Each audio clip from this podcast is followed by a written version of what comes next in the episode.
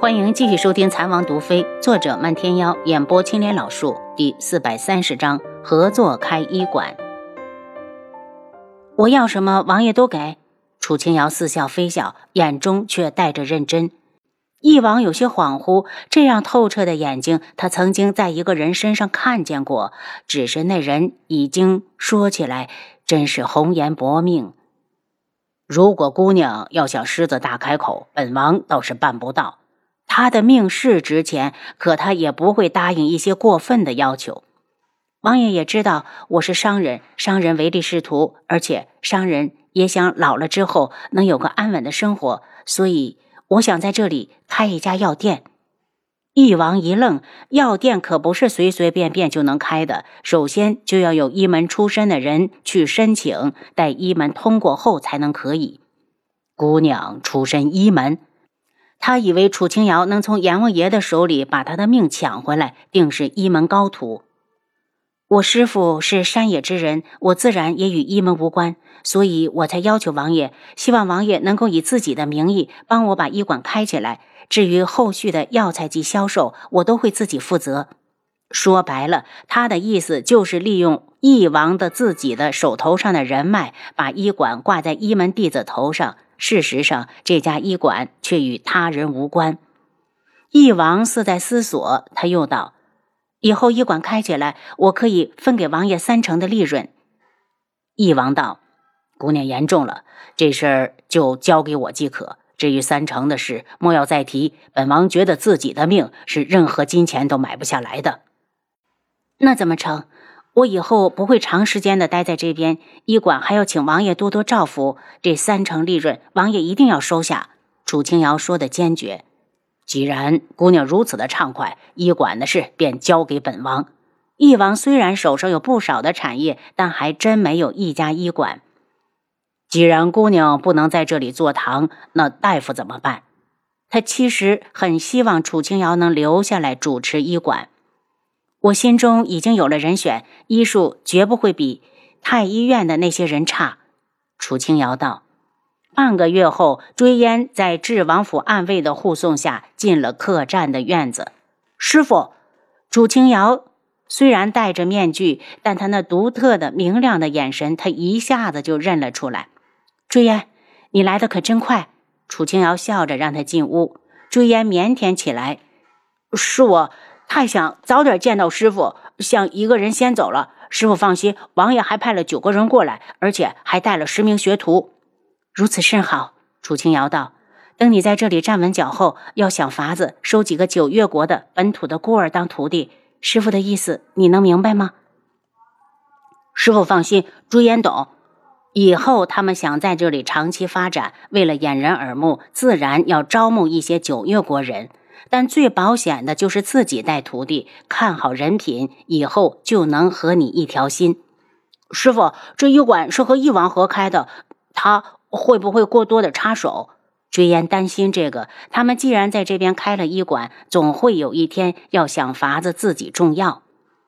他没这个权利，我们只是利用他的关系拿到开医馆的资格。至于中间的过程，他无需插手，你只需记着将三成的利润按时的给他送过去。追烟露出心疼的表情，三成啊！翼王这是明显的不劳而获。如果我们没有靠山，首先会受到其他医馆的打压。用三成的利润来买我们在九月国站稳脚，值了。楚清瑶道：“师傅教训的极是。”追烟笑着，以后我们的医馆会越来越多。接下来，我们就要想法子往医门送徒弟。这是楚清瑶下一步的打算。天穹那边被医门颁布了禁药令，已经断了往医门送弟子的机会，所以他想找到了九月国，甚至以后更多的国家。追烟无事，便到大街上闲逛，用了三四天的时间，便带回来十个无家可归的乞丐，都是七八岁的年纪，衣不遮体，在寒冷的日子里早冻得浑身青紫，抖成了一团。经过七杀的巡查，发现这些人确实是孤儿，便留下来当学徒。十天后，翼王派人来客栈传话，医馆的名额批下来了。王爷让我顺便问问姑娘，可选好了铺子。我看中了一家，只是还没有谈好。姑娘需要帮忙吗？不麻烦王爷了，还请替我转告一声，本月十日医馆开张，请王爷一定到场。他要义王来，只是起个震慑的作用。楚清瑶看中的铺子原本是卖胭脂水粉的，因为不太盈利，所以要出队。楚清瑶爽快的给了一个合理的价格，直接接手了铺子。师傅，这些胭脂怎么处理？追烟皱眉，光师傅一个女子擦，估计一辈子也擦不完。先找地方收起来，留着我有用。然后，楚清瑶命人制作了一块绿底白字的牌匾，用大气磅礴的楷书撰写着“灵草阁”三个大字。他这边刚把医馆装修好，义王就亲自来了。宣姑娘，本王也不好白拿那三成的利润，所以这一次第一次进货的药材，本王就负责了。有劳义王了。不过你放心，进货的本钱要从盈利里面扣除。一切准备就绪，他对追烟道。把胭脂水粉全部打包，然后送到花街去，告诉他们是城里灵草阁送的。之所以派追烟而不是七绝，是因为追烟长得阳光又帅气，接近女人可比七绝那张冷脸强多了。师傅为什么要送给他们啊？我可以卖钱的。追烟有些不舍，这些胭脂质量很好，送人真的是浪费了。这你就不懂了。青楼是什么地方？来来往往的都是达官贵人，都是有钱人。那些女子若是用着好，肯定会感激，保不准会带着我们推销一下我们灵草阁的药。原来师傅的打算是这个主意。追烟立刻听话的带人去青楼送胭脂水粉，因为存货不少，足足送了十家，保证每位姑娘人手两盒。再接下来就是医馆开张。开张这天，因为义王的到来，还收到了朝中不少大臣送的贺礼。楚清瑶嘴角含笑，义王这个靠山还真是比较不错的。以后只要不露出马脚，灵草阁就能一直开下去。开业当晚，他就命人将朝中大臣送来的贺礼单单独的整理出来，这可是要还给义王的。他可不想给义王留下占便宜的坏印象。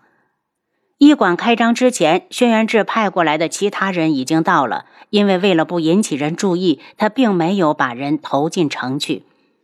他将医馆全权交给追烟，然后又派给他两个人，再加上两个学徒，而他自己只是偶尔的过去帮帮忙。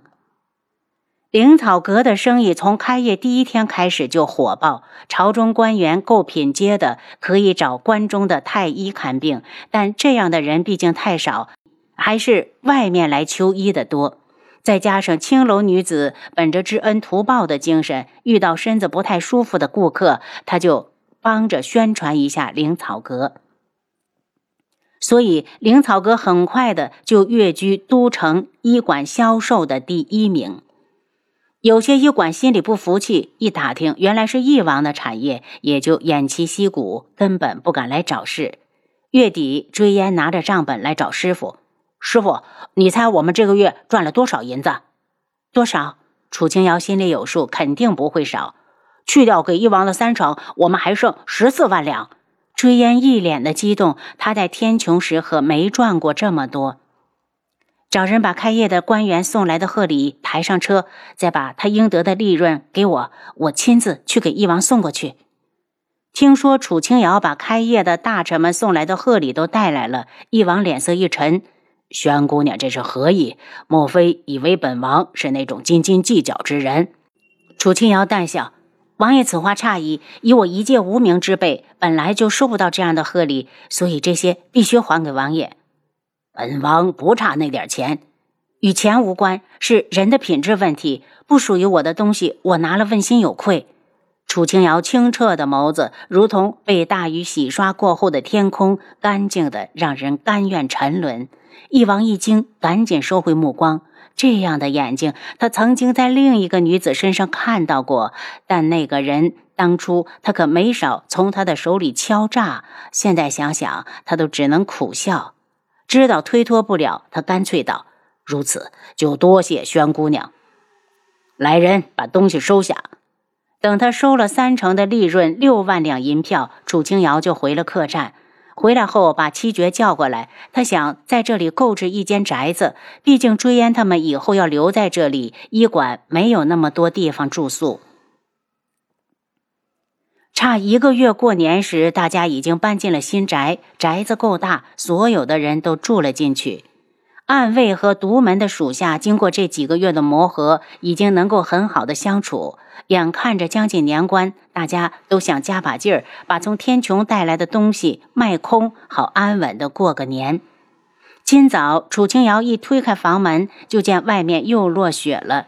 洁白的雪花纷纷扬扬地落到院中的树梢上，将红梅映得更加的鲜红明艳。他忽然想到了轩辕志，也不知道他在干什么。今年的年怕是又不能一起过。还有素如一，他还在天穹吗？一想到那个女人坠质的虎视眈眈，他就更加的担心。轩姑娘，我也想开一家医馆，可愿意与本宫合作？大雪飞扬，无双一身紫衣飘了进来。